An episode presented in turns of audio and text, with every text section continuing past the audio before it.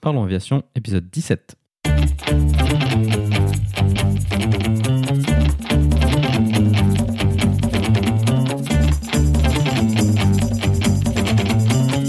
Parlons Aviation, le podcast où on parle de tout ce qui vole.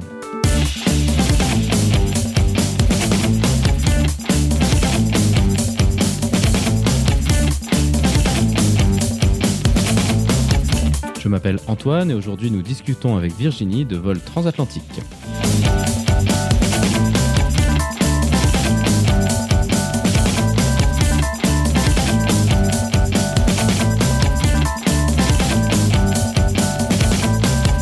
Nous parlerons aussi des actualités avec une nouvelle version du Beluga et un point sur le programme C-Series. Nous proposerons également la vidéo de la semaine.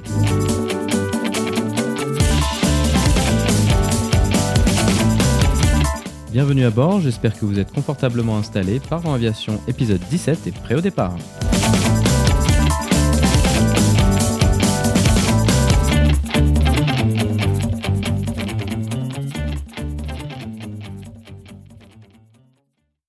Bonjour et bienvenue dans le 17e épisode de ce podcast. Cette semaine, nous allons discuter d'un sujet plus orienté vers les voyages, mais pas n'importe lesquels. Nous allons parler de voyages transatlantiques en avion monomoteur à piston avec notre invitée Virginie. Virginie a eu la chance de pouvoir faire deux transatlantiques en Cessna 206 cette année afin de convoyer des avions des Pays-Bas aux États-Unis. Elle nous parlera de ce qui l'a amené à être impliquée dans une telle aventure, mais aussi des préparatifs nécessaires. Nous évoquerons les difficultés liées au transit maritime long au-dessus de zones peu hospitalières et plus particulièrement des équipements de survie nécessaires. Nous discuterons également des aspects de planification d'escale, d'avitaillement en carburant, mais aussi de la météo très particulière dans cette zone. Comme d'habitude, vous trouverez des informations supplémentaires sur les sujets évoqués pendant l'épisode dans la description. Vous la retrouverez à l'adresse www.parlonsaviation.com/17. Mais avant de discuter avec Virginie, passons maintenant aux actualités.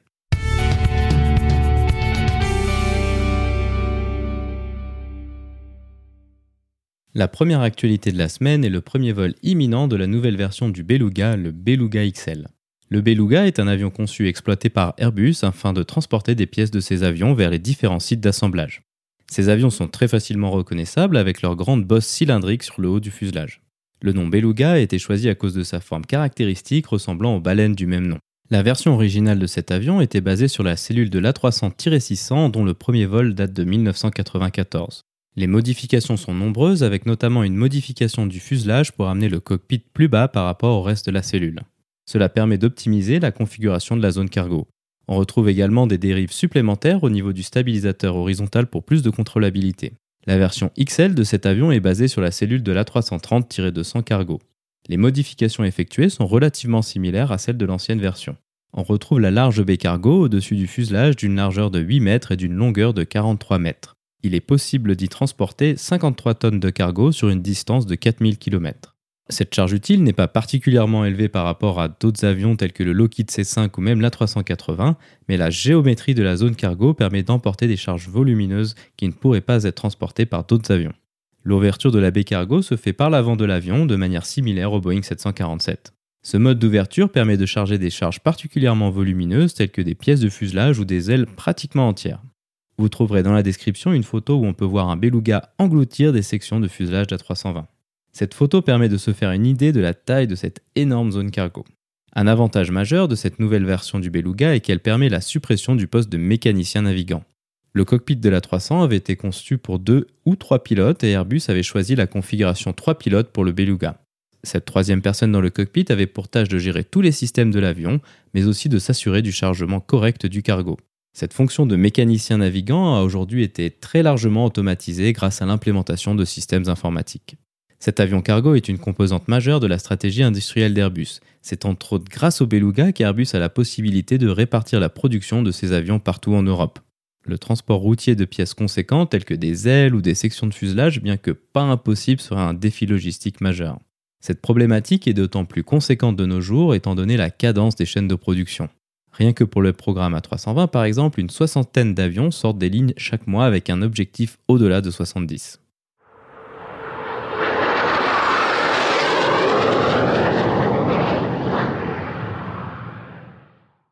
La seconde actualité de la semaine est la concrétisation de la prise du contrôle du programme C-Series par Airbus. En effet, lors de l'épisode 6, nous avions déjà évoqué les difficultés rencontrées par le C-Series avec la Commission du commerce américaine. Suite à un litige initié par Boeing, Bombardier avait été contraint de s'allier avec Airbus afin de pouvoir produire des avions aux États-Unis pour le marché américain. Bien que la commission ait jugé en faveur de Bombardier, les difficultés financières et les faibles ventes de ce programme étaient une réalité. Le choix avait donc été fait de céder une part majoritaire du programme à Airbus afin de bénéficier de son usine existante dans l'Alabama mais aussi de son réseau commercial dont l'efficacité est prouvée de longue date. Cette prise de contrôle a été actée récemment avec l'intégration du C-Series dans la gamme de produits Airbus sous le nom Airbus A220-100 pour le CS100 et Airbus A220-300 pour le CS300. Une autre annonce a été faite en parallèle par JetBlue qui a annoncé son intention d'acheter 60 Airbus A220-300, donc maintenant avec la possibilité d'ajouter une soixantaine d'options supplémentaires. Ces avions viendront en remplacement de leurs Embraer 190 existants. Un gros avantage du C-Series par rapport à l'Embraer est sa portée largement supérieure lui permettant de desservir les lignes transcontinentales américaines. Une telle caractéristique donne une plus grande flexibilité aux compagnies aériennes pour desservir ces routes avec des fréquences augmentées ou bien pour mettre en place des lignes longue distance entre des aéroports secondaires. Cette commande clé permet à ce programme d'atteindre un total de plus de 500 commandes. Nous ne pouvons qu'espérer que ce nouveau partenariat avec Airbus permettra aux C-Series de continuer à gagner des parts de marché et de se sortir de ces difficultés financières.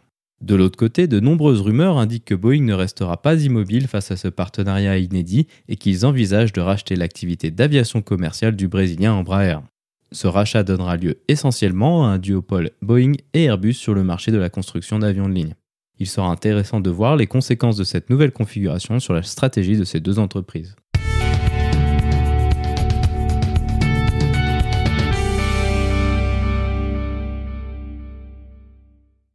Bonjour Virginie et bienvenue sur Parlons Aviation.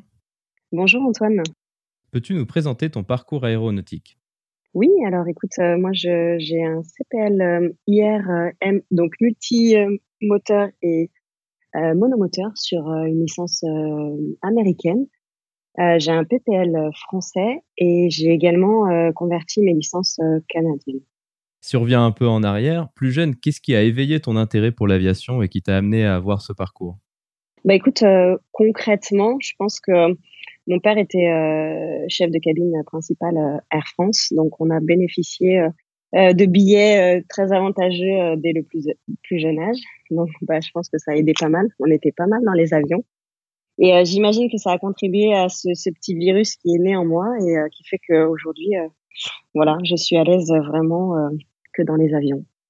Est-ce que pilote professionnel, ça a été ton premier emploi dans la vie? Et donc, Qu'est-ce que tu faisais avant de devenir pilote professionnel et pourquoi as-tu choisi de t'embarquer dans une telle formation? Eh ben écoute, euh, non, rien à voir avant. Euh, j'étais euh, auxiliaire vétérinaire, voilà, donc avec les animaux, qui, enfin, qui est forcément ma deuxième passion, j'ai envie de dire, ou en tout cas, voilà, c'est quelque chose qui me tient à cœur.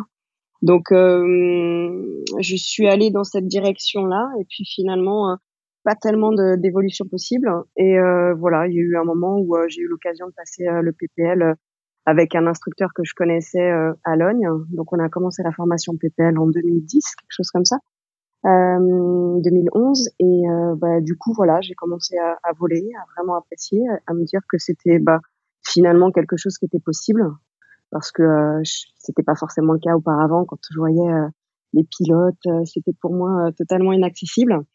Et du coup, voilà, je me suis lancée, je commencé à faire les heures de vol, ça m'a plu et euh, je me suis dit bah écoute, euh, pourquoi pas. Donc euh, pourquoi pas? Ça veut dire ça veut dire bah formation. Comme moi, j'étais déjà dans un travail posé, voilà quelque part, il fallait que que je fasse, je puisse faire la formation en parallèle. Donc bah là, j'avais commencé avec Mermoz. par correspondance et puis bah j'ai laissé j'ai laissé couler le temps imparti et du coup, voilà, j'ai mis ça un petit peu de côté euh, quelques temps, et puis je m'y suis remis euh, assez rapidement, euh, il y a, un peu plus d'un an. Et voilà, j'ai passé mes licences assez rapidement finalement, américaines, dans l'année dernière qui est passée. Donc tu as dit que tu avais des licences américaines. Pourquoi as-tu fait ce choix d'aller aux États-Unis plutôt qu'en Europe, là où tu habitais initialement? Eh ben écoute, euh, j'ai eu euh, un instructeur qui faisait passer les licences euh, américaines, donc voilà que je connaissais personnellement. Et bah, ça a été plus facile pour moi, hein, j'avoue, que, que d'aller sur, des, sur une licence européenne. voilà, j'ai eu des facilités, entre guillemets, pour, pour faire ça, aux, enfin, passer les heures de vol aux États-Unis, passer les examens ici en France avec un examinateur qui habite, enfin, qui vient faire les examens au Touquet notamment. voilà, c'était juste question de, de, de facilité, on va dire, entre guillemets. Donc tu as dit que c'était plus facile le système américain. Quelle est la différence entre le système européen et le système euh, américain au niveau de la formation et des licences? Alors c'est pas forcément plus facile. Alors c'est vrai que les examens euh, théoriques euh, sont, sont différents. Sur le sur l'européen. Alors je, précise quand même que je suis en train aussi de passer l'européen puisque je suis inscrite de nouveau à Mermoz et, pour le CPL EASA. E donc niveau surtout examen théorique, euh, il, est, il est condensé en fait. J'ai euh, à la fois le CPL et l'IR, donc euh, les deux examens sont, sont, sont vraiment condensés c'est vraiment l'essentiel si tu veux. Enfin, quand je regarde les, les examens, les 14 certificats que tu as passés sur le sur le CPL notamment, c'est vrai que pour l'américain, alors tu as les mêmes matières, mais c'est un seul examen et, et ça, ça me va très bien quoi. je suis pas, non, je suis pas très théorique, franchement. voilà. Je peux comprendre, c'est vrai que dans le système européen, la TPL théorique, c'est un énorme morceau dont on a déjà discuté sur ce podcast. Et c'est vrai que ça, ça peut faire peur à plus d'un et à mon avis pour quand même d'excellentes raisons. Donc je peux comprendre que le système américain soit intéressant. Mais du coup, donc tu disais que tu avais passé donc les licences pratiques et, les examens écrits associés. Mais du coup, au final, tu es quand même obligé de faire la TPL théorique en Europe pour ensuite pouvoir avoir des licences de pilote professionnel en, Europe, hein, c'est juste. Tu es obligé de repasser, tu n'as aucune équivalence en tout cas entre euh, l'examen, euh, enfin les, licences euh, américaines et européennes, donc je dois me retaper entre guillemets tout le programme européen avec les licences EASA. Ouais. C'est un peu dommage, mais bon, voilà, c'est malheureusement aujourd'hui comme ça. Ok, très bien. Effectivement, de toute façon, c'est comme ça dans les deux sens. Euh, Exactement. bah oui. Ce qui n'est pas le cas pour euh, Canadiens à, à, Américains, tu vois. Voilà, la, conversion est beaucoup plus facile. Ah, effectivement, ah, c'est des systèmes qui sont qui sont plus proches euh, entre eux que, que celui d'un américain et, et en Europe effectivement. Donc maintenant passons à la partie au niveau de la transatlantique. Donc récemment, donc cette année, tu as effectué deux voyages transatlantiques de l'Europe vers les États-Unis et le Canada. Comment en es-tu venu à t'intéresser au voyage transatlantique comme ça? Je ne sais pas si je l'ai déjà dit, mais j'ai fait mon, je crois pas, mon, enfin mon, mon mûrissement euh, aux États-Unis. Donc euh, j'avais, euh, j'avais cette envie de, des grands espaces, on va dire déjà depuis un petit moment. je suis habituée à faire plutôt, enfin j'ai pas fait beaucoup de, de, tu sais, de voyages pour monter mes heures en France. ça, j'ai, j'ai, pas énormément fait. Donc j'ai fait plus de voyages à l'étranger en avion que j'ai pu le faire en France. Donc euh, j'avais déjà ce goût de, de, de partir, euh, l'aventure, etc. Donc ça c'est là. Et, euh, et j'avais déjà été dans le nord. on avait déjà, j'avais déjà fait les Féroé par le passé. Et puis aux, États-Unis, tout ce qui est Alaska, côte ouest, etc. Donc c'est vrai que j'avais déjà ça. Et donc il a été proposé par Marc Olivier, donc mon instructeur et ami, euh, deux, deux ferry flights euh, d'affilée entre mai et, euh, et, juin. Et donc, bah voilà, ça a été l'occasion de m'a proposer. je crois que j'ai même pas hésité une seconde, quoi. Ouais, je peux comprendre. Donc, c'était des gens qui avaient des avions qu'ils avaient achetés en Europe, qu'ils amenaient aux États-Unis ou, ou comment est-ce que ça se passait? Alors c'est une société d'imagerie qui était qui est basée à South Bend aux États-Unis à la base ils ont euh, une succursale entre guillemets, enfin ils ont euh, une partie euh, de leur de leur boîte qui est aux Pays-Bas. Et donc ils ont fait rapatrier les avions il y a quelques temps de ça aux Pays-Bas, donc ils les ont utilisés ici en Europe. Et au final, je sais pas, alors pour quelques raisons que ce soit, je me souviens plus exactement, mais euh, il fallait qu'ils renvoient les, les, les, avions aux États-Unis. Le coût d'exploitation, je crois, n'était pas intéressant pour eux ici, et donc ils avaient besoin de rapatrier les avions aux États-Unis. Donc euh, voilà, il fallait quelqu'un qui les, euh, qui les ramène là-bas. C'était quoi comme avion? Est-ce qu'ils avaient un équipement spécial pour ce type de trajet? Alors écoute, euh, c'est Cessna 206 turbo, je précise, qui est quand même très intéressant quand il faut monter rapidement au-dessus de la couche pour pas givrer. Donc non, pas équipé. Enfin, il y en a un qui était de, je, je sais plus quelle année, qui était assez vieux. Mais le deuxième était avait avait 10 ans seulement, donc ça va. Euh, mais c'est vrai que le premier n'avait pas, enfin l'autopilote fonctionnait pas. Euh, on a eu des petites, euh, voilà, il y a eu niveau équipement, ça n'a pas été forcément l'optimisation pour pour ces voyages-là. On avait juste toute la, enfin il avait, il a été modifié puisque c'était pour faire l'imagerie. Donc tu sais, il y a un trou au milieu de, de qui est recouvert. Hein, au milieu du Cessna et donc on n'avait pas les sièges arrière. Donc niveau, euh, c'est juste l'avantage que ça avait si tu veux pour la traversée, c'est-à-dire que niveau bagage, équipement, sécurité et tout, euh, euh, secours euh, maritime, etc. On avait on avait la place de mettre euh, toutes nos affaires. Mais au-delà de ça, Cessna classique à l'ancienne, voilà, rien de particulier. Donc maintenant, j'imagine qu'un tel voyage, ça s'improvise pas comme ça. Combien de temps de préparation avez-vous prévu et à quoi ça ressemble la préparation d'un tel voyage? Alors écoute, le premier, c'est vrai que Marc-Olivier avait l'expérience de ça, c'est pour ça qu'il a été, enfin qu'on lui a, qu'on lui a demandé évidemment il, faut euh, sincèrement euh, pas mal d'heures, je dirais euh, facilement une vingtaine d'heures pour, pour tout préparer, sachant qu'il avait déjà l'expérience auparavant. le deuxième, c'est moi qui l'ai entièrement préparé, donc bah plus ou moins la même chose si tu veux. Et donc bah ça ressemble à passer des coups, passer pas mal de coups de fil. Donc se renseigner déjà sur sur les escales. Bah, le, le, principal problème du pilote, c'est évidemment le fuel. Donc euh, ça a été euh, c'est le, le, le, premier euh, la première problématique qu'on rencontre sur ce genre de voyage. C'est-à-dire que bah est-ce qu'on a assez pour aller là Est-ce que si on va là, s'il y en a un problème météo, est-ce que on peut enfin voilà tout ce qui est tout ce qui est déroutement, etc. Donc premier problème donc le, le, le, fuel ensuite bah les hébergements parce que bah ok euh, tout ce qui est Islande, euh, tout ce qui est euh, Angleterre ou euh, pays ou Écosse, ben très bien, on va pas on va pas avoir de problème pour se loger. En revanche, bah si t'es si t'es coincé au Groenland, si tu veux, il faut que tu saches si tu t'as de quoi t'héberger pour la nuit, quoi, tu vois. Et c'est pareil pour pour le Nord Nord Canada. Donc hébergement, fuel, et puis et puis bah après tout ce qui est formalité douanière, évidemment parce que euh, tu passes pas d'un pays à l'autre euh, comme ça. Donc euh, tout ce qui est EAPIS, CanPass, voilà, c'est des choses qui sont à prévoir bien à l'avance. Donc des mails, des retours de mails, enfin voilà, pour, pour organiser tout ça et que les choses même si on sait qu'elles vont changer, au moins elles sont au préalable fixées et juste, tu vois, être modifiées éventuellement au dernier moment si on a des soucis. Tu parlais des différentes escales. Est-ce que vous aviez un trajet précis en tête? Est-ce qu'il y avait déjà plusieurs possibilités de trajet? J'imagine qu'il n'y a pas non plus 10 000 terrains au milieu de l'Atlantique. Quel était le trajet que vous aviez prévu grossièrement? Non, bah oui, évidemment, c'est euh, la route nord, comme on appelle ça. Donc, en gros, nous, on est parti du Touquet. Euh, on a fait escale euh, en. Concrètement, les deux voyages étaient à peu près les mêmes. on a eu des, petites contraintes météo, évidemment, comme tu peux t'en douter, plus on monte et plus c'est compliqué. Mais quoique, on a donc euh, plus ou moins fait la même chose euh, sur les deux, évidemment.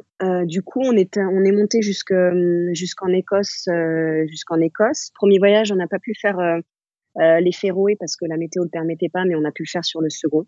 Ensuite, c'est le stop évidemment au Groenland. Alors pareil, en fonction des météos, ben tu regardes si tu te poses à l'est plutôt ou au sud-ouest on a fait les deux, euh, on a fait les deux, voilà, pour contrainte météo, pareil euh, sur les deux différents voyages. Et ben ensuite, euh, tu te retrouves au nord nord-est du, du Canada. Et c'est pareil, en fonction, ben t'as pas 40 000 terrains là, c'est un peu c'est un peu short niveau Nord Canada parce que bah ouais c'est c'est très grand.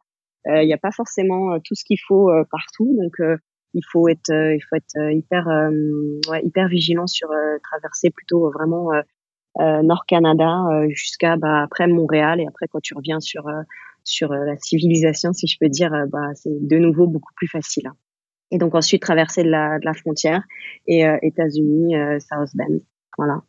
Donc tu parlais des problématiques d'hébergement. En fait, je pense que c'est donc comme tu disais, c'était typiquement le Groenland. Comment est-ce que tu gères des aspects comme ça? Parce que j'imagine que dans les terrains au milieu probablement nulle part, il n'y a pas grand-chose. Est-ce que vous étiez hébergé chez des habitants? Il y a des hôtels? Comment ça se passe? Non, bah écoute, euh, déjà tu t'essayes de pas prévoir de dormir là-bas. D'accord. ça aide, euh, voilà, ça aide, hein, non mais sérieusement.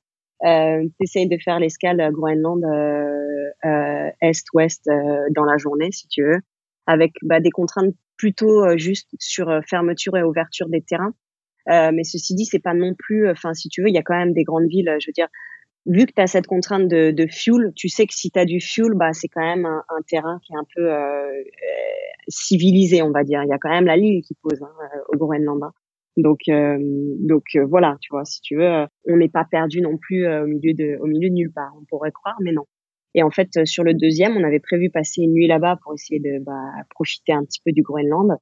Et euh, bah, on a eu des contraintes météo et, et avion sur sur l'escale d'avant.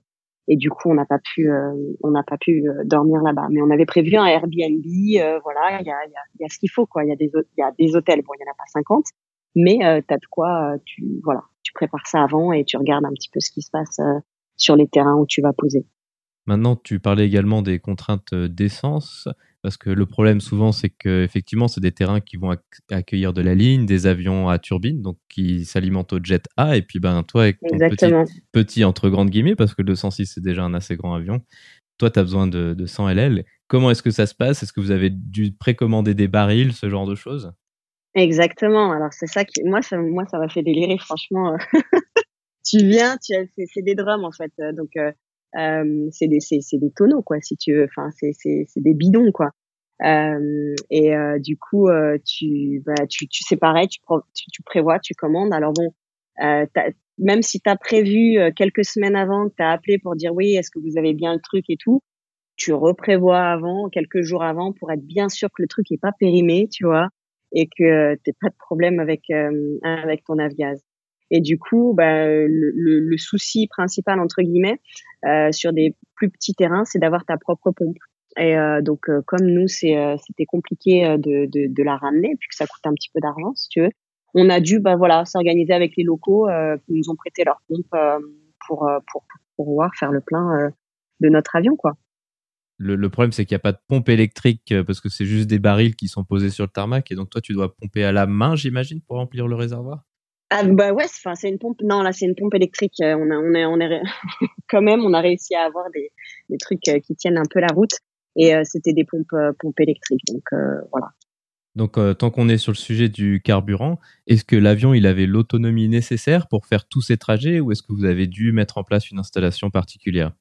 Non, pas du tout. Bon alors il, avait des types tanks, donc c'est des rajouts de, de réservoir en boudelle. Donc euh, ça nous a ramené, enfin ça nous a ajouté. Euh, alors je sais plus combien exactement. Je suis désolée, là j'ai perdu le le, le, le fil euh, exact, mais on avait on avait ce qu'il fallait pour pour faire minimum 6 heures de vol, voilà, sans être sans être trop inquiété si tu veux. Bon après quand tu es en transatlantique, tu tu pousses pas au maximum. Hein, très sincèrement, je pense que la plus grosse branche qu'on a pu faire, c'était 4 heures et demie donc euh, bon, tu vois, ça nous laisse euh, ça nous laisse une marge que euh, si tu as un problème de météo, tu dois dérouter quelque part, etc. ça te laisse ça te laisse cette marge là. Mais c'est vrai que sans type tank, c'est un peu c'est un peu short quoi. Mm. Surtout nord nord Canada, ouais. Ok, très bien. Ouais, 4h30, c'est pas si long que ça. J'aurais imaginé qu'il y avait des, trajets un peu plus longs que ça. C'était donc c'était quel trajet qui était le plus long au final? Euh, Alors bah qui semble le plus long, en tout cas, c'est celui où tu es euh, au-dessus de l'eau, n'est-ce pas? Je vais pas te mentir. Euh, tu, tu tâtes que voilà que tu te retrouves de te retrouver euh, au-dessus de, de, de, quelque chose de dur. Euh, le plus long, ce serait ben, entre Écosse. Alors sur le premier, on a fait nord de l'Écosse jusqu'à Reykjavik et celui-là, ouais, trois heures et demie, quatre heures au-dessus de l'eau. C'était un peu, oui, c'était un peu pas angoissant, mais bon, voilà, tu, tu, tu, regardes que tout fonctionne bien, qu'il n'y ait pas de problème, que, que, que, tout se passe bien, quoi. Mais sinon, il n'y a pas beaucoup plus, euh, si tu veux, euh, en termes de distance euh, à faire que ça, voilà. Tant qu'on en est à parler des survols maritimes, on imagine assez facilement que ça nécessite un équipement particulier au cas où, on, au cas où vous finiriez à l'eau. Et donc, quel était cet équipement? Comment aviez-vous prévu et planifié cette éventualité? Alors bah tu as des enfin tu as des vraiment des règles à respecter quoi je veux dire tu dans le FAREM euh, qui est la réglementation euh, américaine euh, tu as un paragraphe spécial sur survol euh, maritime et transatlantique Donc, bah, basiquement, c'est déjà une combinaison, une combinaison d'immersion. Donc, c'est un truc horrible qui est en, comme les combinaisons de, tu sais, de, de plongée, quoi. Euh, qui est censé être totalement euh, hermétique. Mais bon, si tu veux, c'est ça, ça te prend euh, donc de bas en haut. Tu es censé fermer le truc, mais tu peux pas piloter avec. c'est comme des moufles au bout, tu vois. Donc bon, tu le mets au niveau de ta taille, tu fais comme tu peux. Donc dans un Cessna 206, imagine un peu, voilà, avec les deux combinaisons, etc.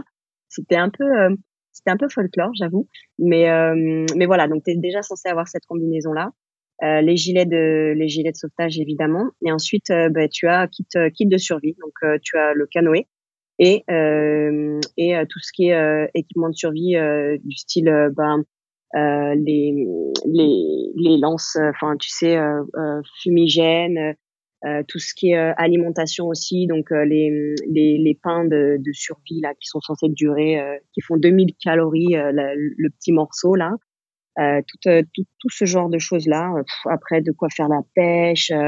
Enfin non, c'est assez assez fun de faire de préparer ce kit parce que tu te dis ah oui bon bah éventuellement ça ça pourrait servir. Et c'est vrai que bon voilà tu souris quand tu y penses mais mais mais je pense que c'était important d'avoir la totalité de l'équipement. en tout cas voilà ça a été fait vraiment très rigoureusement et si tu veux tu peux pas te dire ah bah non mais attends parce que dans la réglementation, ils te disent aussi que tu dois emmener du chocolat, tu dois emmener euh, quelque chose qui est assimilé la viande sèche et tout. Enfin, c'est euh, assez euh, assez drôle. Mais bon, voilà, on, a fait la totalité. on, a vérifié que tout était vraiment carré, quoi. D'accord, hein, je pensais pas que c'était aussi précis que ça la, la réglementation. Ouais, non, non, tu, ouais, mm, c'est intéressant d'aller voir cette partie-là et et, euh, et, euh, et, oui, oui, t'es obligé. Euh, enfin, genre, euh, imagine, t'as un contrôle, je sais pas. Enfin, ça m'étonnerait que les gens contrôlent, mais mais mais c'est vrai que ouais, c'est c'est réglementaire en fait. La tablette de chocolat est réglementaire. ok, je la prendrai avec moi la prochaine fois que je volerai. Exactement. bon, elle sera pas là à l'arrivée, mais. voilà, c'est ça. ouais. Donc un autre aspect probablement de, ces voyages transatlantiques, en tout cas en avion de ligne, on a ce type de problématique, c'est que les radios typiques, donc VHF, elles n'ont pas assez de portée. Euh, donc euh, les avions de ligne, normalement, ils sont assez facilement équipés de radio HF. Même des avions moyen courrier comme le 320, on a une radio HF. Est-ce que vous, l'avion était équipé? Est-ce que vous avez dû euh, bricoler une installation en plus? Comment ça s'est passé? Non, non, pas du tout. On était équipés et euh, ben du coup, en fait, euh, tu bah, tu fais du relais quoi. C'est euh, on a eu bah, on a on a parlé aux avions de ligne qui, qui, qui donnaient notre position quand on n'avait plus du tout de, de réseau, si je peux m'exprimer ainsi. donc voilà, on arrivait à, à, à capter à capter certains certaines enfin certains gros avions on va dire et du coup bah voilà ils faisaient le relais avec avec les différents centres de de, de radio ici et là quoi c'est pas très long hein, le, le, le, le, laps de temps où on est plus euh, on est plus surveillé. Enfin bon, je dis c'est pas très long. Si parfois ça peut être euh, une heure, mais mais c'est vraiment euh, grand max où on n'entend rien, il se passe rien et euh, et t'as l'impression d'être seul au monde quoi. Mais mais sinon c'est vrai que c'est enfin c'était pas trop un problème. Ça a été. Un autre aspect dont tu as déjà parlé et qu'on n'a pas été en détail, c'est la, la météo à quoi ça ressemble la météo dans un endroit comme euh, l'Atlantique Nord, le Groenland, l'Islande et quels sont les défis associés à ça? Eh ben écoute, c'est très variable. Hein. Enfin, voilà, il n'y a pas de règle. Ça, c'est la règle première, c'est qu'il n'y a pas de règle. Euh, C'est-à-dire qu'on a eu euh, deux, alors à un mois d'intervalle, on a eu deux voyages totalement différents. Le premier, on a eu, bah, ça dépend, ça, ouais, ça dépend des endroits en fait. Sur le premier, on a eu des soucis euh, surtout euh, dans le nord de l'Écosse où euh, on n'a pas pu poser à l'endroit où on voulait initialement, donc on a dû aller plus à l'ouest. sur Vagar, bah, comme je t'ai dit, on n'a pas pu poser du tout la première fois non plus. on a dû traverser de l'Écosse à, à l'Islande parce que parce que les îles Féroé étaient bâchées totalement. Euh, Groenland, bizarrement, on n'a pas eu de, enfin voilà, quand t'es au-dessus de toute façon de la calotte, il y a enfin il y a quasiment pas de il se passe rien quoi. C'est euh, c'est blanc partout.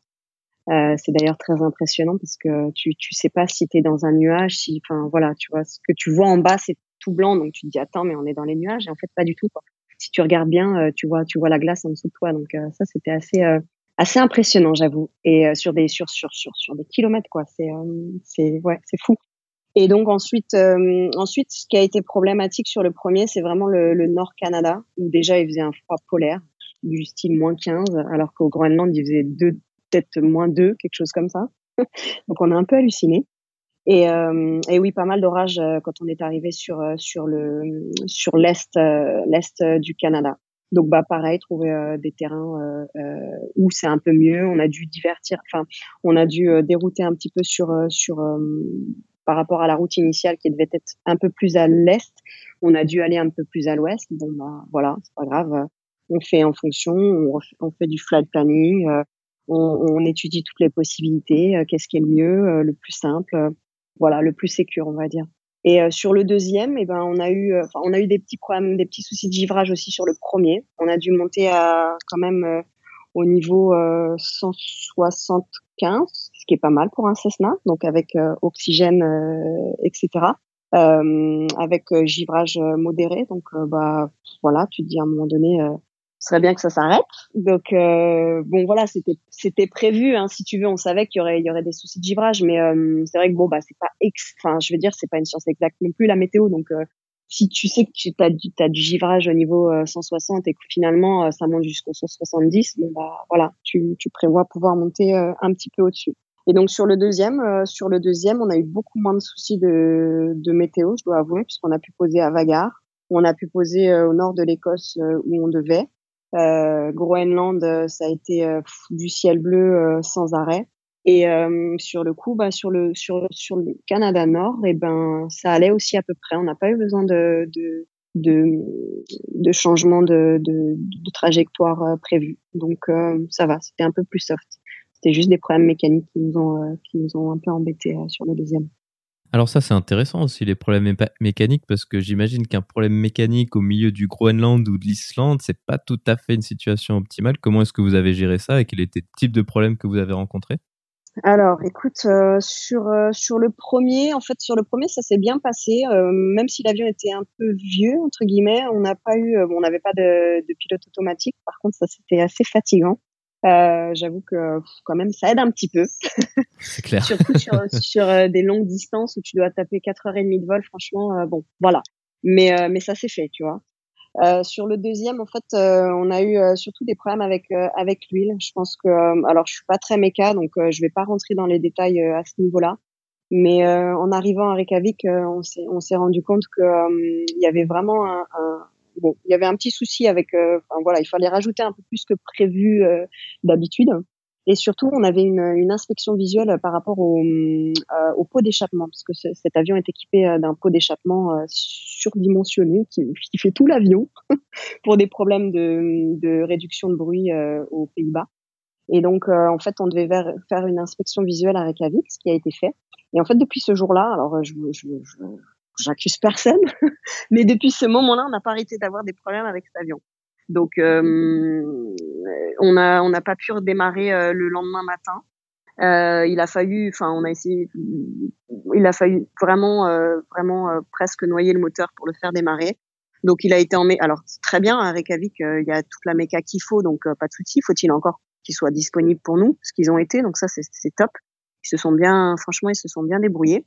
Donc bon, ils ont réussi à, à, à réparer, enfin voilà, faire en sorte que l'avion démarre. Donc après, on a eu des soucis météo parce qu'on avait des, des rafales de vent à 45 nœuds, quelque chose comme ça. Donc euh, après, c'était foutu pour euh, pour euh, repartir. Donc on a on est on est resté on est resté bloqué à Reykjavik 24 heures en fait. Donc on a on a ajouté une nuit de plus sur le voyage là-bas. Et, euh, et donc euh, le lendemain matin, on a essayé de redémarrer et de nouveau problème avec euh, le, démarrage. Donc de nouveau la méca. Ils ont réussi à faire démarrer l'avion. Ok, donc apparemment il fallait donner un peu plus de d'essence pour pour le démarrage. Donc ce qu'on a fait. Et en fait, bah après, on a eu en Groenland, on a eu un petit souci pour démarrer, mais ça c'est parti. Et là, on commençait les problèmes, c'est-à-dire qu'en plus du problème de de devoir noyer le moteur entre guillemets, on avait un problème avec le, démarreur. C'est-à-dire qu'on tournait la clé dans le démarreur, il se passait rien. Donc euh, bon, ok. Euh, et en fait, euh, bah là, on a eu, on a eu un petit peu peur parce qu'à un moment donné, on s'est arrêté dans le nord du Canada et et bah ça, il se passait rien quoi. Et il était super tard et, et, et voilà. Donc bon, on a réussi à démarrer l'avion en tournant les hélices. Alors bon, voilà, ça a enclenché, enclenché toute la mécanique et, et on est reparti comme ça, donc tant mieux. Et on a dû faire aussi une escale à Montréal. Donc on a été chanceux parce qu'en fait sur les problèmes techniques, on était sur des terrains voilà, des terrains habités, euh, pas complètement perdus, mais euh, c'est vrai que ça peut être, ça peut devenir vite, euh, vite un problème. Mm. Donc, tu as pas mal parlé de givrage. Pour donner un peu de contexte, le givrage, c'est quand on est dans un nuage ou dans de l'air un peu humide et que ça se fixe à l'aile. Et puis, donc, sur un avion comme le 206, il est probablement possible d'avoir de la protection anti-givrage avec soit des espèces de liquides, soit avec des, surfaces en plastique qui peuvent se gonfler. Est-ce que vous, vous aviez de la protection contre le givre sur votre Cessna ou est-ce qu'il fallait juste attendre que, ça fonde à des températures plus élevées? Alors, on n'avait absolument aucune protection. Donc, euh, ça ajoutait un petit peu de stress. mais, euh, mais non, ouais, il fallait attendre que ça fonde et puis il fallait sortir très vite, euh, surtout de la couche, quoi. Donc, c'est pour ça que je t'ai dit, le turbo nous a servi, nous a servi quand même pas mal. Parce que c'est vrai que quand tu as une couche euh, qui est assez épaisse euh, et que tu te dis bah on y va, on monte, on monte, on monte, ouais bon, heureusement qu'on montait bien parce que parce que c'est vrai que la couche euh, sur un ou deux vols a été assez était pas conséquente, mais si tu veux, voilà, il fallait pas traîner quoi. Ouais, effectivement. Alors, dans un avion non protégé en prenant de la glace, c'est vraiment pas une situation idéale. Et dans ce cas-là, effectivement, donc soit on monte, soit il faut descendre vers des températures positives. Et puis s'il fait moins de au sol, ben ça n'existe pas. Donc c'est vite une situation critique, effectivement. Ben ouais. Mm, non, non, c'est ça. Bon, après, c'est pareil, hein, tout ça, c'était, euh, enfin, même si, euh, encore une fois, euh, on peut pas tout planifier, mais je veux dire, voilà, les risques étaient quand même, il y, a, eu très peu, enfin, pas de prise de risque, si tu veux, connue en tout cas. Voilà, après, il peut se passer des événements inattendus, mais plus de givrage que prévu. Euh, ou à des altitudes euh, auxquelles on ne s'attendait pas. Mais euh, voilà, sinon on était tout le temps voilà safe par rapport à ça quoi. Alors moi ça c'est il me reste juste les deux questions de conclusion. Est-ce que toi tu as d'autres choses dont tu aurais voulu parler? Écoute, non, pas particulièrement, mais à part que c'était une expérience extraordinaire pour moi, jeune pilote, oui, jeune pilote quand même. Ça a été vraiment des deux, deux convoyages hyper enrichissants personnellement. Euh, je veux dire, voilà, c'est pas des choses qu'on fait tous les jours et encore moins euh, à un mois d'intervalle. Donc, euh, c'était vraiment une opportunité, enfin, vraiment top pour moi, quoi. J'ai, ça a été des paysages magnifiques. je veux dire, on va pas tous les jours au Groenland, on se pose pas tous les jours là-bas, même si avec l'avion ligne, tu fais des transatlantiques, tu vois pas forcément les choses pareilles. Donc, non, c'était vraiment une expérience exceptionnelle pour moi, vraiment. En tout cas, ça a l'air génial. Donc, euh, moi, je sais pas si je serais assez téméraire pour faire ce genre de choses, mais moi, ça me fait rêver en tout cas.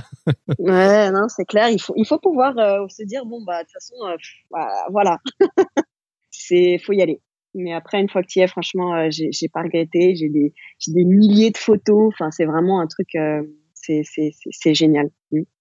Quel conseil aurais-tu pour quelqu'un qui souhaiterait faire une traversée de l'Atlantique de la même manière que ce que toi tu as fait? Conseil, euh, bah écoute, euh, d'être bien, surtout très bien préparé, parce que euh, encore une fois, ok, on, enfin, on pallie à tous les risques, etc. On, on, prévoit tout, mais enfin voilà, tu sais très bien qu'en aviation, de toute façon, ça ne se passera pas comme tu as prévu. Donc, être hyper hyper ouvert à, à, à, toute possibilité. Voilà, et bah, pouvoir rebondir sur sur bah, l'événement qui vient de se passer et trouver des solutions et et, euh, avoir toujours euh, une, solution de, rabat et, voilà et de prévoir les choses au maximum. Ainsi se conclut donc cette interview. Virginie, merci d'avoir accepté de venir partager ton expérience avec nous. Eh ben merci à toi de m'avoir euh, demandé. Avec plaisir. Très gentil. merci beaucoup.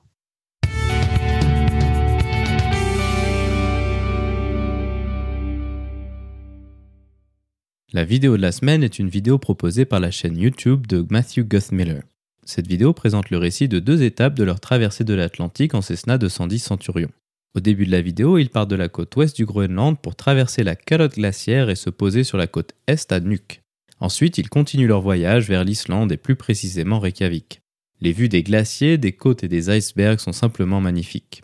On peut également y voir les équipements de survie dont parlait Virginie avec notamment les combinaisons d'immersion ainsi que les procédures océaniques en l'absence de couverture radio VHF. À la fin de la vidéo, ils vont visiter le centre de contrôle océanique islandais, ce qui permet d'avoir un aperçu des coulisses de ce type de centre très particulier. Vous trouverez le lien vers la vidéo dans la description.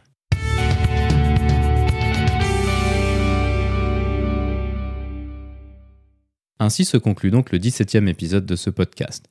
J'espère qu'il vous a plu et je vous invite à vous abonner sur votre application de podcast favori. Également, n'hésitez pas à laisser un avis 5 étoiles sur iTunes, ce qui permettra à d'autres personnes de découvrir ce podcast.